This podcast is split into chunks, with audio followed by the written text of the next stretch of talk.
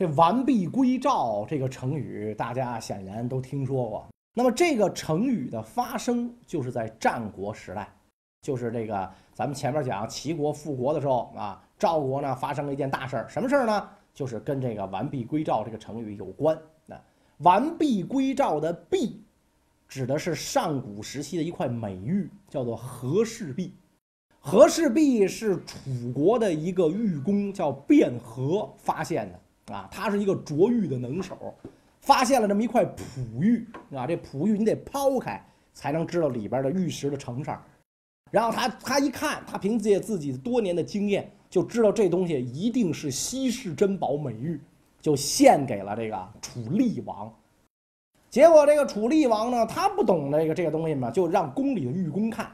这玉工是个二把刀嘛。是吧？他不知道这东西好还是不好，看了之后说：“这就一块破石头，什么宝贝啊？连宝贝毛都不是。”楚厉王大怒：“好你个卞和呀，敢那个破石头来欺骗寡人！”就砍了他一只脚啊，月刑。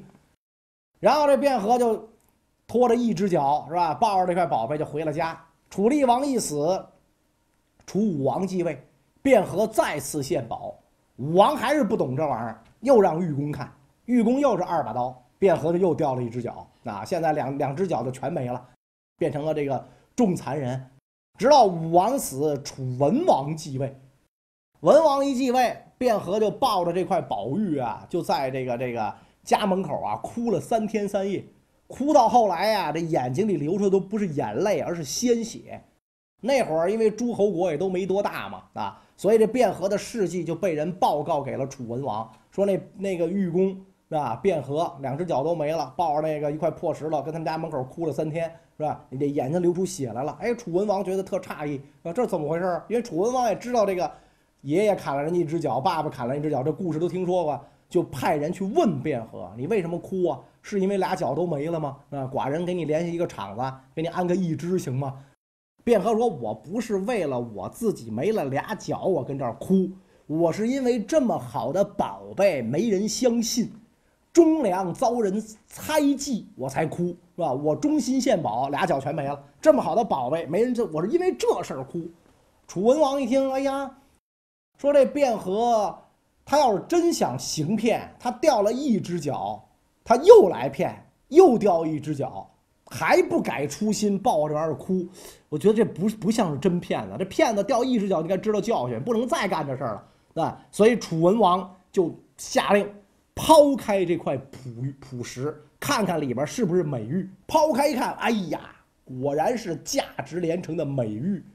所以楚文王重赏了卞和。哎，对不起啊，当年砍错了，他赔你二百零五万，是吧？你就这么着吧，别告了，是吧？哎，这块玉就是著名的和氏璧，收到了这个楚国朝廷所所有啊。到了战国年代啊，这个几经辗转，就传到了赵惠文王手里。赵惠文王拿到这个。这个玉啊，非常高兴得到这块稀世珍宝和氏璧，正那拿着臭美呢。美了没两天，秦昭襄王听到了这个消息，就派人来赵国出使，跟赵惠文王说：“我们秦王愿意用十五座城池换这和氏璧，怎么样？你换不换？”赵惠文王一想，赵是弱国，秦是强国，他要换。咱不能不换，问题是秦乃虎狼之国，从来不讲信用，他说话不算数啊。回头他把这玉弄走了，城不给我，我这不是白损这块稀世美玉？怎么办呢？惠文王下令召开御前会议啊，大臣商议这事儿应该怎么办啊？是换还是不换啊？大臣鸡一嘴鸭一嘴啊，一人一把号，各吹各个调。也没个准谱，到底是换还是不换啊？这个时候，这个惠文王就已经听晕了，脑袋都大了，吵成一锅坑啊！这个赵国宦官头子妙贤跟这个惠文王说：“说微臣我有一个门客，名叫蔺相如，此人才高八斗，学问过人，这个本事很大啊，满腹经纶，是吧？您把他叫来，问问他的意见，怎么样？”啊，惠文王说：“这，这蔺相如是谁呀？啊，问朝中大臣，你们知道这哥们吗？没一个人听说的。你的门客，怎么有这么大本事？你凭什么说他有这么大本事？妙贤就说了：“说我当年啊，一念之差，有一件事儿得罪了大王，您记得吗？”呃，惠文王说：“嗯，这这事我倒记得啊，当时我差点弄死你，我当然记得了。说当时我得罪大王之后，我就怕您弄死我，我就准备跑路，是吧？所以我就收拾了这个金银细软，带着门客就准备跑。这蔺相如就问我说：‘大人，您要往哪儿跑？’我说了，我想逃到燕国去，是吧？说您为什么往燕国跑？”说当年我跟随大王跟燕王会面的时候，燕王对我十分友好，握着我的手，那跟我扫微信朋友圈是吧？跟我那扫，哎，他留个留留留个联系方式啊，以后常联系啊，哎，经经常你给我点个赞啊，就他他说我们俩关系很好啊，是吧？所以我要跑到那儿去啊。结果蔺相如就劝微臣说：“您呐，这种想法是很错误的。燕王那是跟你好吗？那是因为我们赵国强大，燕国弱小。”是赵王带着您去，您是赵王眼前的红人燕王是因为为了讨好咱们大王才讨好您，您别会错了意，对吧？如今您在赵国是有罪之身，您逃到燕国，燕王能为了收留您开罪赵王吗？肯定捆吧捆吧就把你送回去，送回赵国，你到时候就是嘁了咔嚓人头落地。所以我为大人您身家性命计，您应该怎么着啊？乖乖的向大王认错，是吧？痛哭流涕，磕头出血，对吧？让大王饶恕您。所以微臣我听了蔺相如这一番话，觉得很有道理啊啊！我就找大王您认错。果然，您大人不计小人过，是吧？您宰相肚里种白菜，您把我饶恕了，啊，要不然我这一念之错，是吧？我就成了叛国贼了。所以我觉得蔺相如这个人本事很大。那么赵惠文王一听，哦，既然如此，那就见一见吧。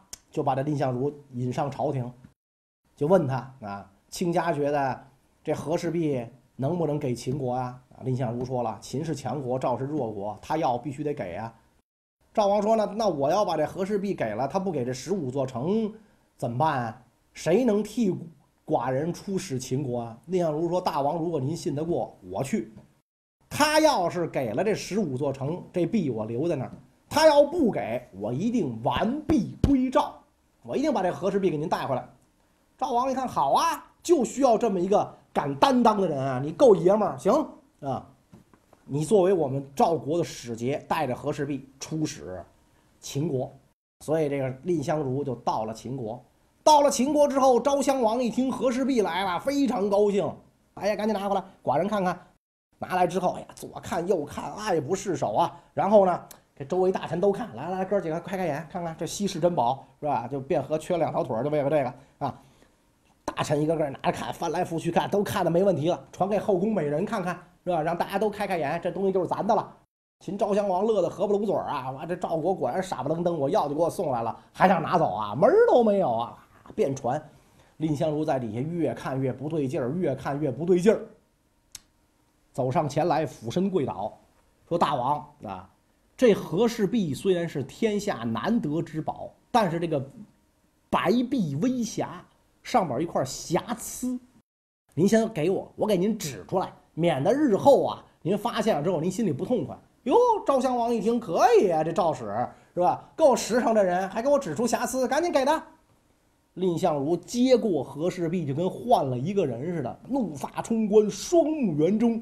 举着这和氏璧高举过头顶啊，跟秦昭襄王讲：“说我来的时候，我们赵国君臣就担心你不讲信用，我给了你和氏璧，你不给我十五座城，是我劝说我家大王，秦乃大国，不会这样蛮横无理，所以我们大王才放心的把这块美玉交给外臣带到贵国。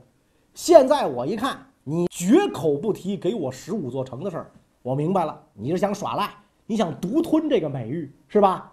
我告诉你，你要不给我十五座城，你看见没有？我啪就把它扔地下摔个粉碎，谁也别想要。外臣我一头触柱而死，我不怕啊！怎么着？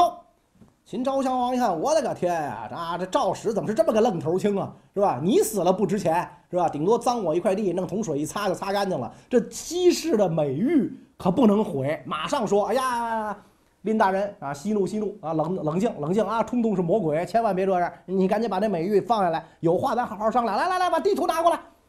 这个随从拿开地图一展，那这个秦昭襄王随便拿根棍儿在地图上一画了，看见没有？就这块地儿，十五座城，这给你给你，就这块地儿这块地儿啊。蔺相如心话了，甭跟我来这套，你们国家骗人跟说真话一样啊啊！当年张仪答应给人楚国六百里地，撂爪就告诉六里，甭跟我来这套，你就这么一比划，看见没有？就这十五座城，哪十五座城啊？你一个给我指出来，怎么办交接手续是吧？所以。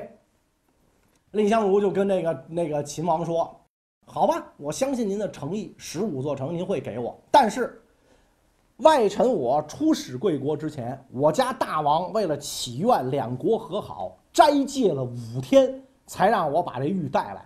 您现在要想得到这块美玉，您也得斋戒五天。这东西都是老天爷赐来的宝贝，是吧？您为了表示尊重他，您也得斋戒五天，我才能把这玉给您。不就五天吗？五天就五天吧。”五天之后，我就能得到这玉。好吧，先生遣回馆驿歇息，寡人我回宫斋戒。蔺相如回到馆驿，立刻叫来副使，换上百姓衣服，怀揣美玉，连夜逃回赵国，把这块璧还给赵王。说大人您呢，甭管我。五天之后，我来面对秦王。五天之后，秦王在正式宫殿，所有的大臣、后宫嫔妃全都盛装出席，得到美玉。各国驻秦公使、外交官是吧？参赞全来了啊，济济一堂啊，欣赏美玉啊。这个秦王高兴，那天盛装出席，特别高兴，传诏使蔺相如来见。蔺相如空着手就进来了，是吧？秦王说：“献宝啊！”蔺相如说：“这个美玉已经被外臣送回赵国了。”嗯，秦王大怒，是吧？你戏弄寡人。蔺相如说：“一手交钱，一手交货，这道理您总懂吧？”你得先把城给我，我才能把这玉给你。你就拿这个棍儿这么一比划，哎，看见没有？这十五座城哪十五座城啊？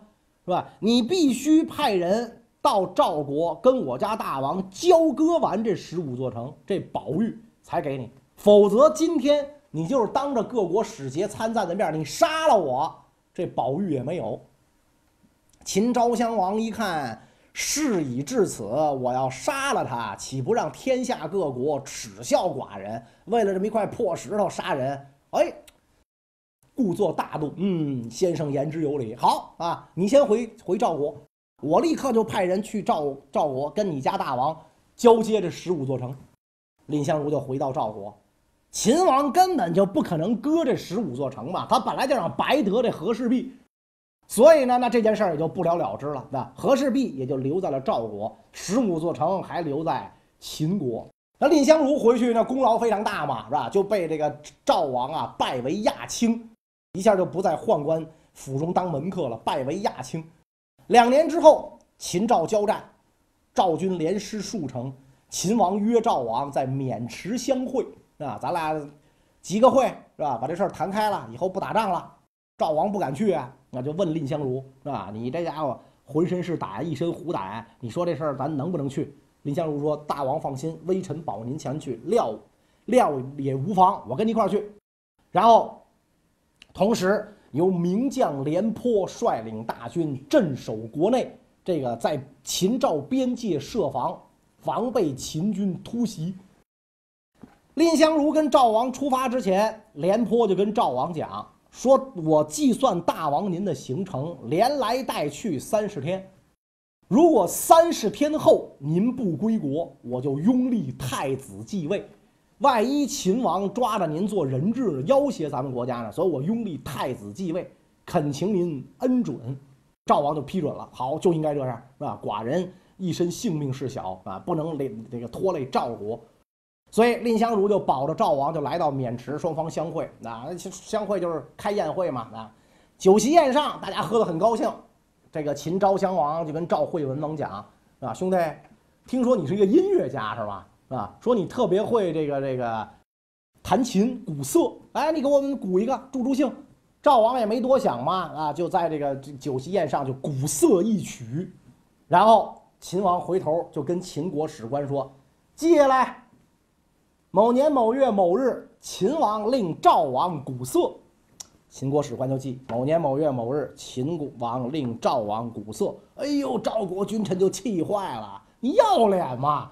是吧？你说这个两国这这这友好吗？说大家互相祝个兴什么的，鼓瑟祝个兴。我我们家大王宅心仁厚，就弹奏一曲，您来一个令人鼓瑟，是吧？这个但是赵赵国君臣吃了个哑巴亏啊，有口难言啊，是吧？就不知道应该怎么办啊。这个时候，蔺相如站起来，拿起一只瓦否，就瓦罐子啊，站起来，走到秦王跟前说：“大王，外臣听说您也是一音乐发烧友。”啊！现在请您击否给我们助助兴。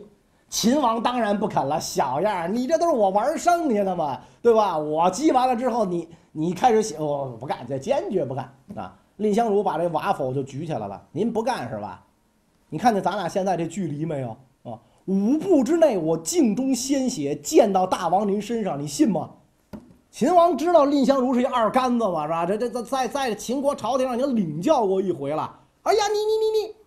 秦国周围的这个站的武士就拔剑在手，准备要要对蔺相如不利。蔺相如瞪着这帮人，你看我离秦王多近，你试试，是吧？你试试，你那剑没弄着我，我这瓜扣他脑袋，那开瓢，你信吗？所以秦王万般无奈，就拿起一根筷子之类的东西，在那瓦否上当敲了一下，那声比蚊子叫都小，当敲了一下。蔺相如得意洋洋，我就要这一下。有没有声不不要紧，问赵国的君臣，你们听见了吗？啊，听见，都听见了。哎呀，吵得我耳朵都聋了。好，给我记下来。某年某月某日，赵王令秦王击否，气得这秦昭襄王，好你小子，你就凭着尖牙利嘴，你能怎么着，是吧？这渑池离我的老家近，我不行啊。探马来报说，赵国大军都已经做好了准备。咱要动手，人家也动手，而且人家都国内都立了太子了。只要咱一把这惠文王给抓了，那边太子就登基，咱得不着便宜。所以昭襄王只好恨恨作罢，渑池秦赵二王之会就落下了帷幕。这一场大功劳，蔺相如回朝之后，赵惠文王喜出望外，全凭先生惊天伟地之才，定国安邦之术，和氏璧是完璧归赵。是吧？然后我在渑池又争足了面子，立刻拜蔺相如为上卿啊，上柱国。原来一个宦官的门客，就变成了赵国的相国啊！这一下，大将军廉颇就不干了。凭什么呀？我廉颇自追随先主爷，身经百战啊，百战百胜，身上疮口就几十个呀。我现在才一刀一枪拼来今天的功名，你蔺相如一个宦官门人，凭着牙尖嘴利、逞口舌之能，居然爵位在我之上，老子不服！我要给你点颜色瞧瞧。虽然你地位在我之上，但朝廷上我要给你点颜色看看。蔺相如出府会宾客，廉颇就在大街上等着他。只要你的车队过来，我车队就往前别。是吧？那么这蔺相如就躲，你看连老将军挡路，好，咱走小路，走小路，是吧？那走走走，挡他去，小路挡他，是吧？所以说小路小路小路也被老将军挡了，咱还是过不去，得了，不去罢宴，回府转，啊，我说走吧，咱咱回去吧，不不吃饭了，咱回去。回去之后，这府中的宾客呀，就非常的不高兴啊，不高兴，就跟蔺相如讲：“您现在是上卿，是相国。”对吧？那您为什么要怕廉颇呢？您您您说您您您你是你躲他干嘛呀？你就应该冲上去，是吧？他干嘛你怎么着，是吧？有事儿大王爷给咱撑腰，咱咱应该弄他。哎，蔺相如微微一笑。列国中唯我邦独把秦党，全凭着文和武保定家邦。说你说秦王跟老将军哪个厉害啊？这帮宾客一想，那自然是秦王凶狠，老将军不及啊。所以呀，是吧？当年渑池会完璧归赵的时节，兵是冰山，将是将海，对吧？这个秦国虎狼之力，百万雄师，我尚且不惧，我为什么要害怕老将军呢？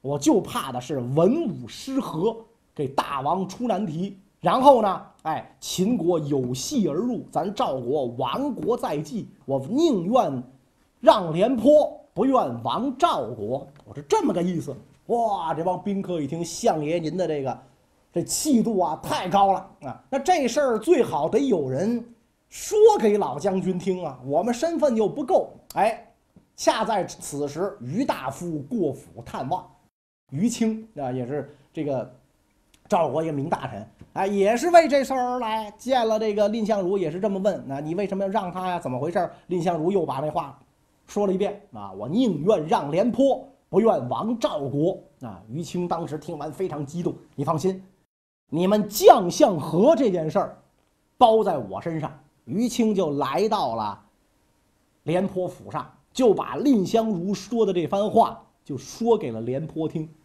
廉颇虽然是武夫，但是深明大义，一听这话，哎呀，羞愧的不得了啊！确实是。是吧？我有什么可怕的？我人家蔺相如连秦王都不怕，在咸阳城内完璧归赵，渑池会上逼秦王击否，是吧？不惜血溅当场，维护了我们赵国的体面。为什么会让我呀？就是怕文武失和，有乱家邦。所以廉颇肉袒上身那背身背荆杖过府赔罪，是吧？我不懂事儿啊！您您您您您原谅我，我读书少，初中没毕业。丘八出身是吧？哎，只会打仗，这事儿我都不懂啊，所以我今天跪在您的面前，打也打得，骂也骂得，您多多教训。蔺相如一看这场面，哪受得了啊？赶紧扶起老将军。从此之后，文武齐心，共抗强秦。